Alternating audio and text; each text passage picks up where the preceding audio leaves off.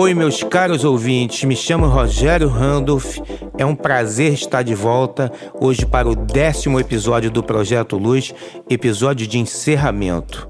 Nele finalizo minha série com um resumo dos nove podcasts anteriores. No primeiro episódio de abertura, a gente viu que a grande novidade é que, fruto dos avanços da neurociência, a felicidade pode ser hackeada e compreendida.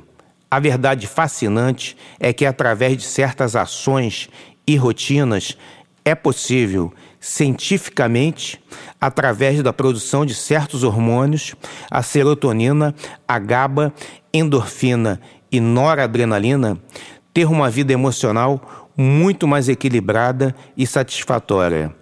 Temos que focar nossas rotinas e atos em condutas chamadas de S: serenidade, silêncio, sabedoria, sabor, sexo, sono, sorriso, que promovem a secreção de serotonina. Enquanto as condutas R, ressentimento, raiva, rancor, repressão, resistências devem ser evitadas, pois facilitam a secreção de cortisol, um hormônio corrosivo para as células que acelera o processo de envelhecimento. Vamos lá. No segundo episódio, vimos a implicação da tecnologia na área de saúde mental. É, 5% da população mundial atualmente sofre de depressão. E a OMS calcula que em 2030 a depressão vai ser a doença que mais vai criar faltas no trabalho e prejuízos na economia. Mais pessoas tiram suas próprias vidas por ano, cerca de 800 mil, do que todas as guerras, crimes e atos terroristas somados. Atualmente, 25 milhões de americanos tomam antidepressivos há mais de dois anos. Especialistas que estudam o assunto nos mostram que um dos fatores principais que está por trás de tudo isso é a aceleração causada pela lei de Moore. Gordon Moore foi um dos fundadores da Intel, fábrica que praticamente o inventou o microprocessador. O tal do Gordon previu no início da década de 70 que o número de transistores por microprocessador iria dobrar a cada 18 meses. Esta profecia se tornou realidade e continua em vigor até hoje. E com isso foi criada a primeira tecnologia exponencial da história da humanidade. E isso vem imprimindo um ritmo vertiginoso nas mudanças. Em nosso mercado de trabalho, profissões acabam e são criadas em cinco anos, criando uma gigantesca ansiedade em relação à insegurança financeira, fruto de mudanças tão velozes. O atual mundo global e exponencial é bem diferente daquele que nosso cérebro evoluiu para entender.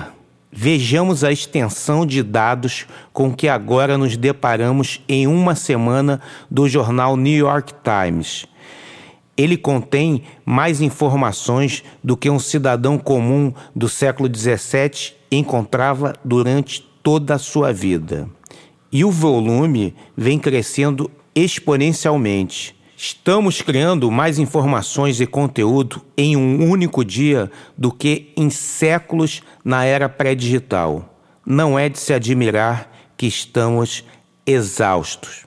No terceiro episódio, dou as seguintes dicas para uma rotina matinal que vão impactar positivamente o resto do seu dia. A primeira dica é a prática da gratidão.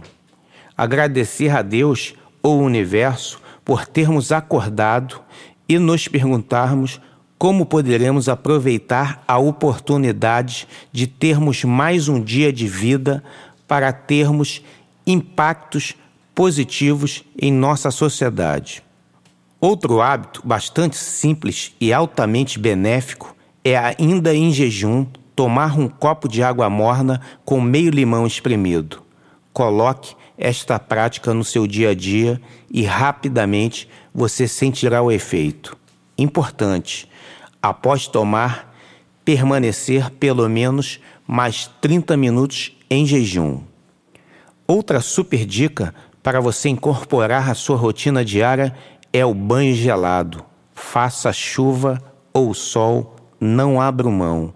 No início vai ser um desafio, mas assim que você perder o medo, lhe garanto que assim que você sentir os benefícios, você vai incorporar este super hábito na sua rotina diária.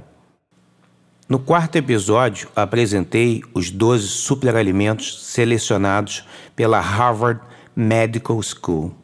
Então, minha simples dica é vocês irem acrescentando essas estrelas da alimentação aos poucos em suas refeições diárias. Recomendo o hábito de pelo menos dois alimentos desses que vou citar. Lhe garanto, em poucas semanas, sua energia e humor já estarão diferentes. Façam o dever de casa. As estrelas são quinoa, azeite de oliva, brócolis, iogurte grego, frutas roxas, sardinhas, chocolate amargo teor 70%, aveia, chá verde, feijões, ovos e nozes. No quinto episódio, falei sobre espiritualidade. O novo milênio que se inicia nos dá uma grande nova oportunidade para trazermos esse pêndulo que está em um extremo para um centro, nos dando uma bela chance de desfrutarmos o mundo no que ele tem de melhor. Os benefícios da ciência agregados a uma nova linguagem espiritual que se afasta das antigas religiões organizadas e sua sede de poder e suas castas clericais para uma nova linguagem mais harmônica, descentralizada, democrática e ecumênica. No sexto episódio, demonstrei os impactos positivos das atividades físicas. Está mais que comprovado que uma rotina ativa tem o poder de prevenir várias doenças e é um grande fator de uma melhor saúde mental, uma vez que ao exercitarmos produzimos o hormônio da endorfina, que tem o poder de promover um melhor humor e, consequentemente, uma melhor autoestima. A OMS recomenda um mínimo de 150 minutos de atividade física moderada, dividida em cinco sessões de 30 minutos cada por semana. Veja bem, isto seria o mínimo, então quanto mais, melhor. No sétimo episódio, falo sobre redes sociais. É preciso entender que o modelo de negócio das mídias sociais é a disputa pela sua atenção. Então, os neurocientistas e programadores das gigantes de Silicon Valley programam seus algoritmos do seu feed para privilegiar o embate e a discussão, pois ele entende que assim ficamos mais tempo engajados em suas respectivas plataformas. O modelo de negócio é similar à televisão. Eles te dão a programação e te vendem anúncios. Minha super dica é: limite o uso de redes sociais, fuja de polêmicas na rede. No oitavo episódio, falei sobre os perigos da solidão. Os efeitos da solidão no seu corpo equivalem a fumar 14 cigarros por dia. A solidão mata mais que a obesidade. 22% dos americanos, em geral, se sentem sós. Acima dos 45 anos, um terço dos americanos se sentem sós. E acima dos 60 anos, esses números chegam aos epidêmicos 43%. Faça o dever de casa. Procure as pessoas. Solidão mata. No nono episódio, falei da necessidade de adotarmos novos hábitos de consumo. Com o aumento da população em ritmo exponencial e nos aproximando da marca de 8 bilhões, é imperativo nos tornarmos um novo tipo de consumidor, em consonância com os limites de nosso ecossistema. Um bom jeito de começarmos a reduzir nosso impacto ambiental é diminuindo nosso consumo de proteína animal. Adote o hábito de comer proteína animal só nos finais de semana. O planeta agradece. Foi uma grande honra poder dividir estas informações super interessantes e eficazes. Volto a afirmar, com convicção: dá para ter uma saúde física e emocional bem melhor, com pequenos ajustes em nosso cotidiano. Minha dica é aos poucos irmos adotando estes novos hábitos. Ao sentir os benefícios em seu dia a dia, tenho certeza eles vão virar o seu novo normal. Quero continuar sempre perto de você.